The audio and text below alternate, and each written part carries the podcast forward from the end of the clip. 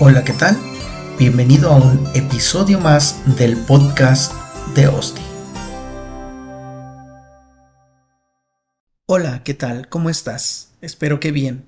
En este episodio hablaremos acerca de la vida de Vivia Perpetua, quien juntamente con unos amigos murió martirizada por no negar su fe en Jesucristo. Bienvenido.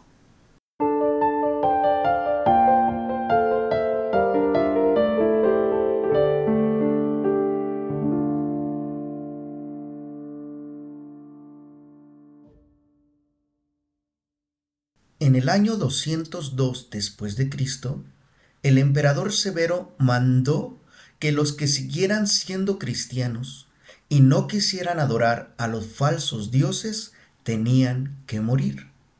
Vivia Perpetua era una joven madre cristiana de 22 años que tenía un niñito de pocos meses. Pertenecía a una familia rica y muy estimada por toda la población de Cartago de donde era originaria. Se cree que su marido también era cristiano, pero él se escondió por miedo a la persecución. A ella se le describe como bellamente educada, de grande discreción, pero de mayor piedad.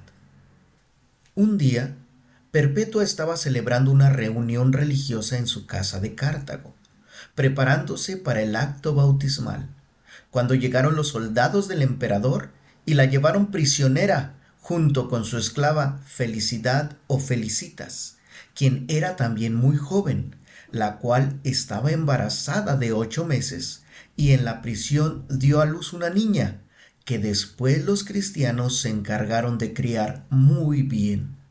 También fueron apresados los esclavos Revocato, Saturnino y Segundo. Perpetua, mientras estaba en prisión, por petición de sus compañeros mártires, fue escribiendo el diario de todo lo que le iba sucediendo. Se cree que este es el primer texto redactado por una mujer en la historia del cristianismo, en el cual se puede leer lo siguiente.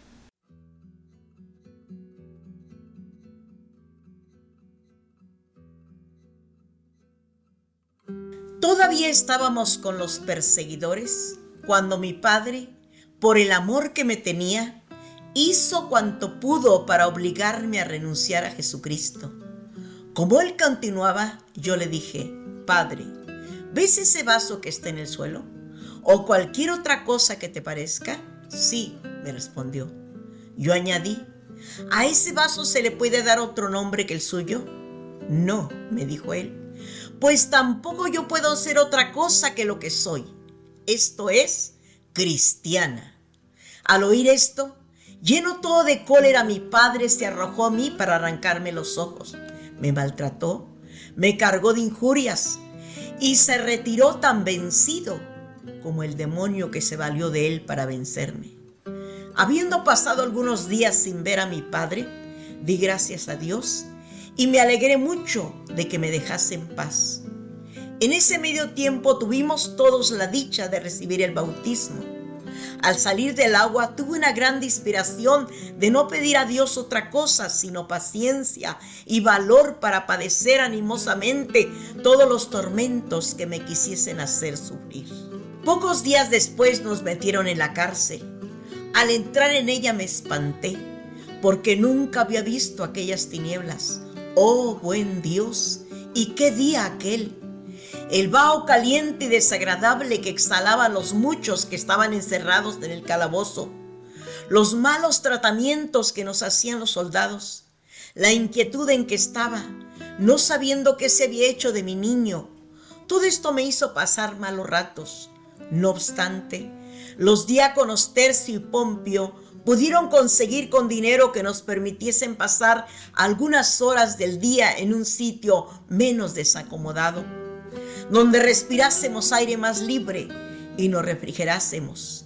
Salimos pues del calabozo y cada uno atendía sus cosas. Yo recobré a mi niño y le di de mamar porque estaba muerto de hambre. Encomendéselo a mi madre, animé a mi hermano y me consumía de dolor por la pena que les causaba.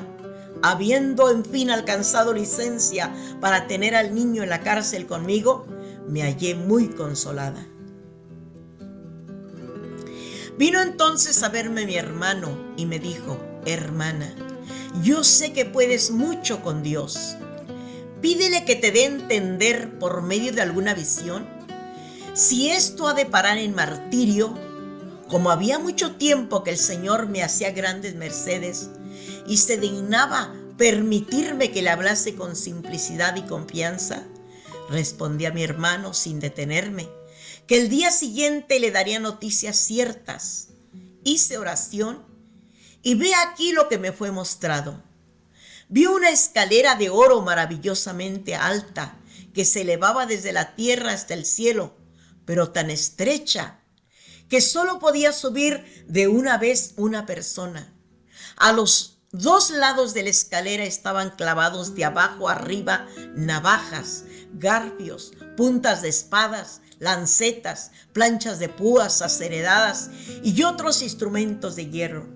De manera que el que subiese descuidado y sin mirar atentamente a lo alto, sería herido y despedazado en todo su cuerpo. Al pie de la escalera estaba echado un espantoso dragón de enorme grandeza, en ademán de arrojarse sobre los que pretendían subir el cual hacía huir a todos por el terror que les causaba. El primero que subió fue Saturo, que había sido preso después que nosotros.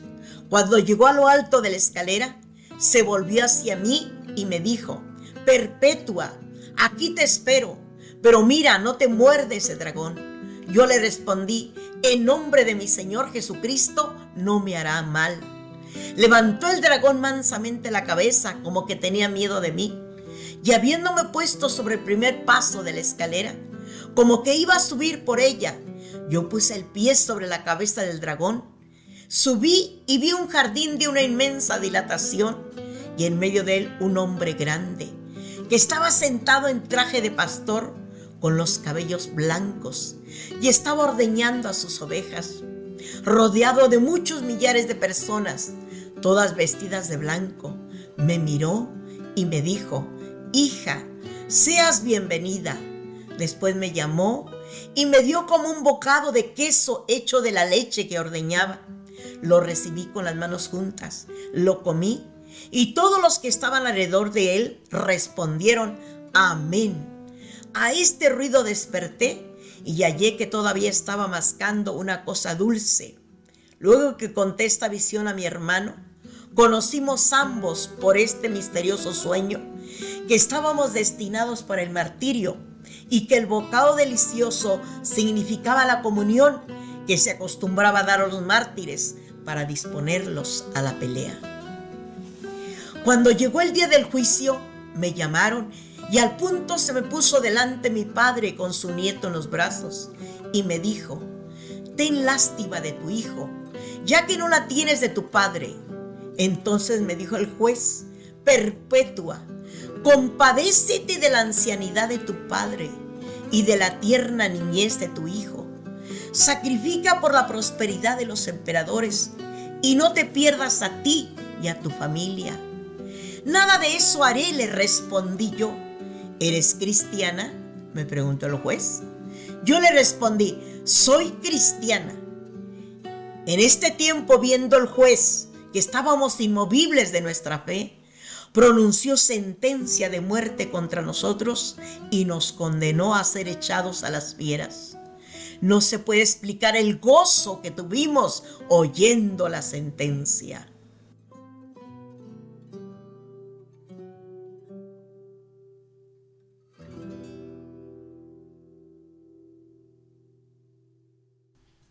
Llegando el día del combate, Salieron los mártires de la cárcel para el anfiteatro, como que salían para el cielo, llevaban pintada la alegría en sus semblantes. Perpetua cantaba alegres himnos como quien ya celebra su triunfo. A Perpetua y Felicitas las enredaron a una red para exponerlas a una furiosa vaca que soltaron contra ellas. Perpetua recibió el primer golpe, violentamente cayendo de espaldas. Se levantó, se cubrió con su ropa rasgada, y al ver a Felicitas revolcada y maltratada, la ayudó a levantarse del suelo, para posteriormente Perpetua, como volviendo de un éxtasis, preguntó ¿Y dónde está esa tal vaca que nos iba a cornear? Entonces a ambas las llevaron frente a los gladiadores. Mientras esto ocurría, Perpetua exclamó las siguientes palabras Perseverad firmes en la fe, amaos los unos a los otros, y no se escandalicen de lo que nos ven padecer. Enseguida fueron degollados Saturo, Revocato y Felicitas. Por último, Perpetua acabó con muerte tan preciosa su glorioso martirio y fue a recibir en el cielo la corona de vida a su bondadosa y constante fidelidad el día 7 de marzo del año 203 después de Cristo. San Agustín dice que se leían estos escritos en las iglesias del siglo IV y V con gran provecho para los oyentes creo que podemos concluir que no hemos sufrido nada comparado con estas santas mujeres de Dios, de las cuales podemos aprender el gran amor al Creador y a su fe. Bendiciones.